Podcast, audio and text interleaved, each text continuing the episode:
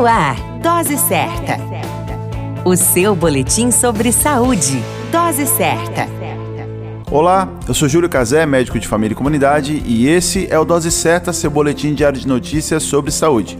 E o tema de hoje é as doenças de pele comuns durante o outono e inverno.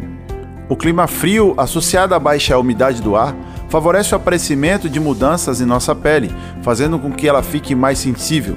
Durante o outono e inverno, ainda é comum que a pele fique com aspecto ressecado, podendo provocar incômodos e coceira na região afetada e ainda favorecer o surgimento de vermelhidão em nossa pele.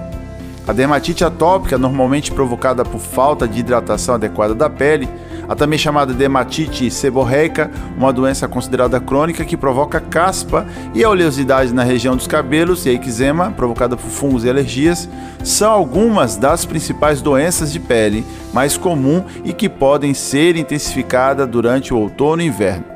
Manter a hidratação adequada da pele ingerir água em quantidades suficientes para o nosso organismo, além de banhos menos quentes, são formas de prevenir as doenças de pele durante as estações mais frias do ano.